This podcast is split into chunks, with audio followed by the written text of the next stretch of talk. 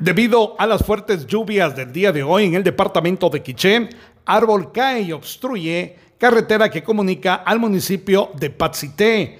Bomberos municipales de la estación 44 de esta ciudad llegan al lugar para poder retirar dicho árbol y dejar libre el paso.